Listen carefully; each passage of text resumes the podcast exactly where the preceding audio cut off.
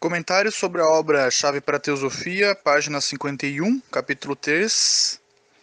O trecho que fala sobre os nossos outros objetivos, se referindo então à sociedade teosófica. Eu vou ler um trecho e posteriormente farei um comentário. Pergunta: Você poderia agora explicar os métodos pelos quais propõe realizar o segundo objetivo da sociedade teosófica, no caso, né? O estudo comparativo de religião, ciência e filosofia. Religiões, ciência e filosofia. E aqui a resposta. Reunir na biblioteca de nossa sede em Adiar uh, e pelos membros das lojas nas suas bibliotecas locais todos os bons trabalhos sobre as religiões do mundo que pudermos. Colocar na forma escrita informações corretas sobre as várias filosofias, tradições e lendas antigas, e disseminar esses trabalhos por meios práticos, tais como a tradução e publicação de obras originais de valor, trechos e comentários sobre eles, ou as instruções orais de pessoas versadas em suas respectivas áreas de conhecimento. Então notem que a sociedade teosófica ela serve também como um, um repositário, né?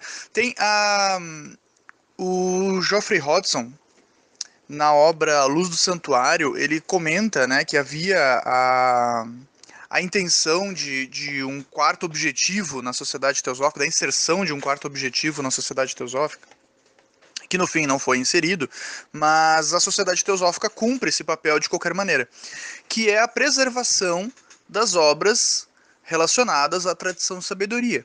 E isso, é, preservação e também propagação, né? Porque através da, por exemplo, no Brasil nós temos a editora teosófica, é, quem quiser acessar o site lá, editorateosófica.com.br, que além de preservar toda essa literatura, ainda continua publicando as obras.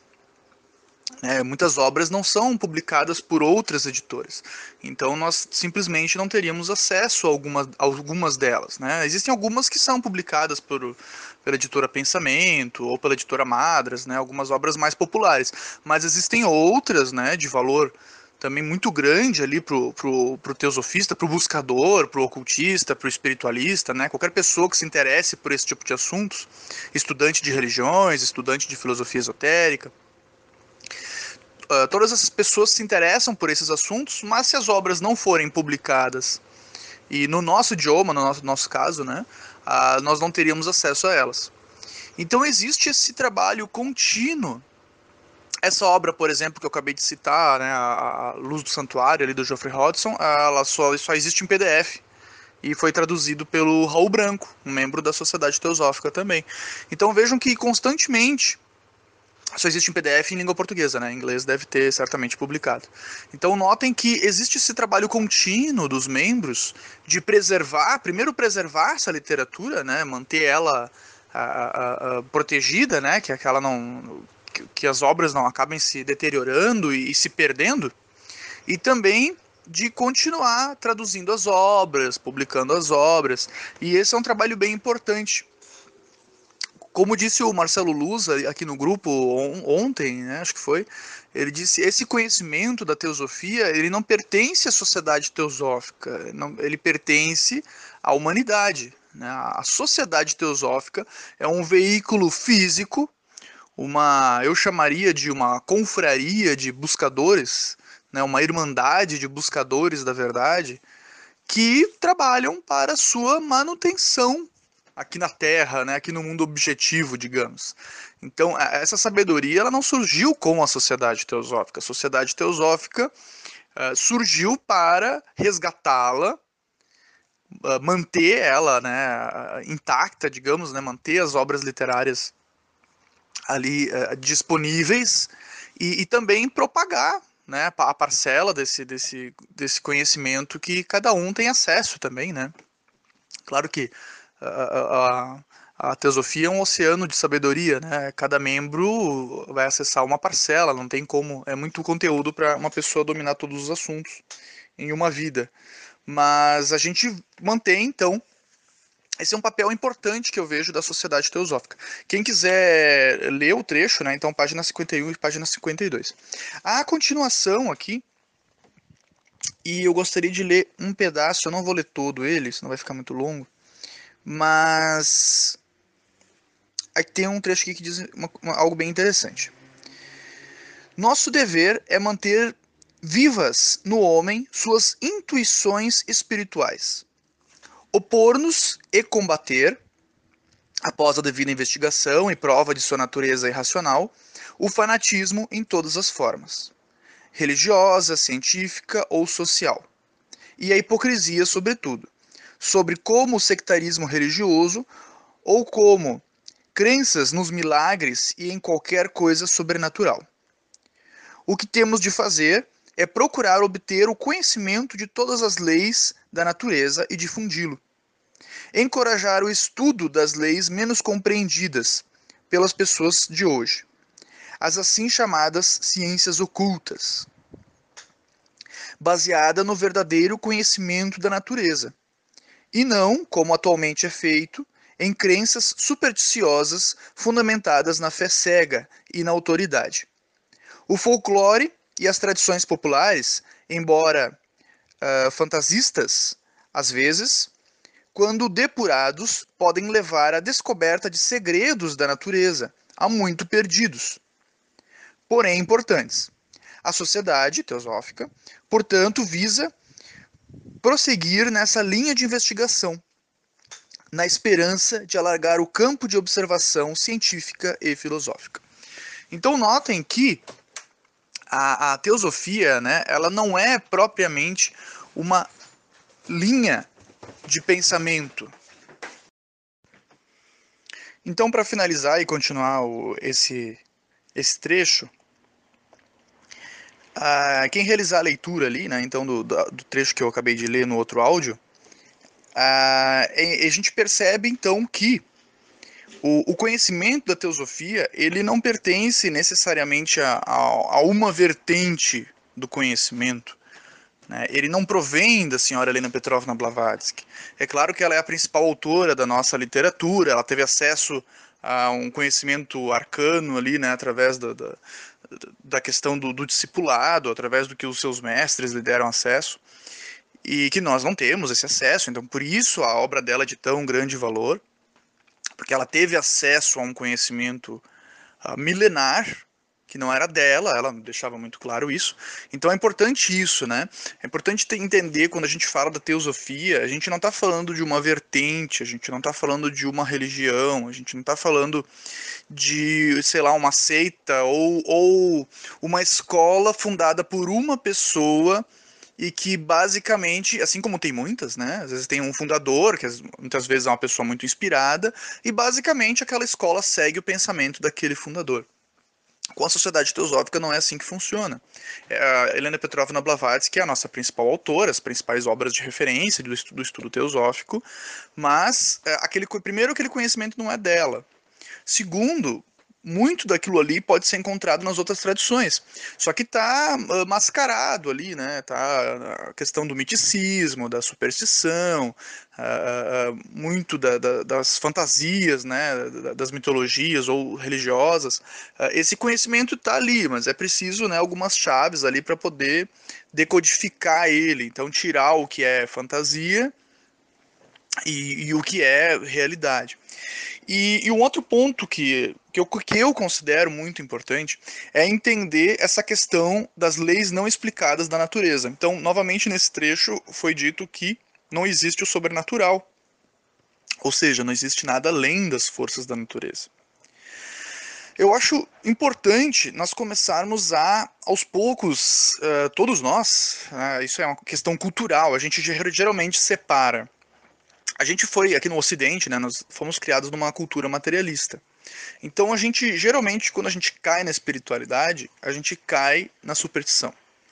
Porque a gente separa o que seria o mundo objetivo e o que seria o espiritual. Como se fossem duas coisas completamente diferentes e sendo que não são. Né? Eles se mesclam, existe um, um degradê, não é uma dicotomia tão, tão marcada. Um, porque na verdade, o que existe são as leis não explicadas da natureza. Tudo que a gente não explica. Tem um, um, um astrofísico bem famoso na internet, o Nate Tyson, tem um vídeo que ele fala sobre os, o deus das lacunas. Tudo aquilo que a gente não consegue explicar, a gente coloca Deus. É a mesma questão do milagre, né? O que é o milagre? O milagre é basicamente aquilo que a gente não consegue explicar. A partir do momento que alguém explica, aí deixa de ser milagre e a gente coloca o milagre em outras coisas. Então pensem, por exemplo, na tecnologia que a gente tem hoje. Coloca 300 anos atrás, uh, apresenta essa mesma tecnologia para a humanidade de 300 anos atrás, e muita coisa vai parecer milagre. Mas não são milagres. São leis da natureza que nós não compreendíamos e passamos a compreender e começamos a nos beneficiar disso. Por exemplo, por que, que um, um avião voa? É, ah, porque a gente inventou o avião. Mas por que, que, como que a gente inventou? A gente inventou entendendo uma lei da natureza. Uma lei que os pássaros já compreendiam há muito tempo, por exemplo. Inclusive, né, a invenção só foi possível através da observação dos pássaros. Então, a, a, a lei já existe, a, aquilo ali já era possível, sempre foi possível, nós que ignorávamos. Então, isso que é importante entender, que não é algo mágico no sentido de impossível, mas é algo possível, mas que a gente ignora, desconhece. São desses assuntos que tratam o ocultismo, que trata o ocultismo, né? E muitas vezes, então a gente está vivendo uma época que muito do que era até alguns séculos atrás considerado ocultismo e magia, hoje é visto como algo normal. Né? Eu já usei esse exemplo, mas vou usar de novo. Por exemplo, a hipnose, que antigamente eram coisas de bruxos, magos, feiticeiros, e hoje é uma terapia usada por psicólogo, psiquiatra. Então ela é aceita, ela foi entendida, aí deixou de ser magia. Um, existem duas maneiras de interpretar isso, né? Ou deixou de ser magia, ou continua sendo, mas a gente começa a ver a magia como algo praticável no dia a dia e não como algo uh, apartado, né? Que eu faço separado porque mexe com forças uh, uh, impossíveis, né? Forças que vão contra a, a regra da natureza. E não é. Né? A magia é um estímulo das leis da natureza de maneira a ter um, um resultado mais mais significativo lá na frente, que é justamente o que a gente faz hoje com a tecnologia. Então hoje nós usamos as ondas para nos comunicar, estou usando agora, né? Estou segurando um, um, aparelhinho na mão que não tem nenhum cabo conectado e daqui a alguns segundos, quando eu soltar o botãozinho aqui, vocês vão receber. Vão receber o meu áudio. Então olhem como isso é magia, né? isso é magia. Então, acho que começar a fazer esse degradê de ver a magia nas coisas da vida, né, do dia a dia, começar a ver como algo natural. E, e aos poucos a gente vai então quebrando aquela ideia da superstição. A gente começa a perceber que não são coisas que fogem à lógica ou fogem fogem da lógica de alguns, né? Se eu sou uma pessoa materialista, muita, muito do que a literatura teosófica traz vai fugir da minha lógica. Mas não vai, não quer dizer que não tem lógica. Tem, eu que ignoro vários fatores, que por isso não consigo montar ali o quebra-cabeças. Porque eu ignoro ou porque eu desejo ignorar. Então, uh, ali, inclusive, nesse trecho ela falou, né, romper a superstição, não só da, da religião, mas também da ciência, né, da ciência e da filosofia. Porque a gente tem também a, a superstição na ciência. Então, o cientista que parte do pressuposto que algo não existe, não é uma investigação científica. Porque a investigação científica, ela não afirma e nem uh, uh, nega nada de maneira veemente ela considera e apresenta evidências. Né? Foi evidenciado isso, isso e isso. Em cima das evidências se monta uma teoria. Esse seria o, o, o, correto. Mas todos nós, inclusive os cientistas, né, óbvio, somos humanos e a gente acaba colocando um pouco, né, sempre um pouco ou muito, depende daí da pessoa, o quanto ela consegue manter a sua neutralidade, o quanto ela consegue se manter fiel ao método científico, uh, manter a neutralidade da sua opinião né? Porque se tu parte do pressuposto, por exemplo, né, um, um, um ateu, ele parte do pressuposto que não que algo não existe. Ele parte de uma certeza. Né? O cientista ele seria mais como um agnóstico. Né? Ele, não, ele não, é, não é o crente e não é o ateu. Ele não acredita, não duvida. Né? Ele considera e busca as evidências. Essa é a postura básica né, de, um, de um buscador, de um teosofista. Então é que é buscar as evidências e, daqui pouco, e de acordo com a sua lógica e montando isso. Então esse também é um dos objetivos né, da sociedade teosófica, que é investigar esse tipo de estudo dessas leis não explicadas, né? E como uh, foi descrito ali no trecho, uh, manter viva né, a intuição no ser humano. Então a gente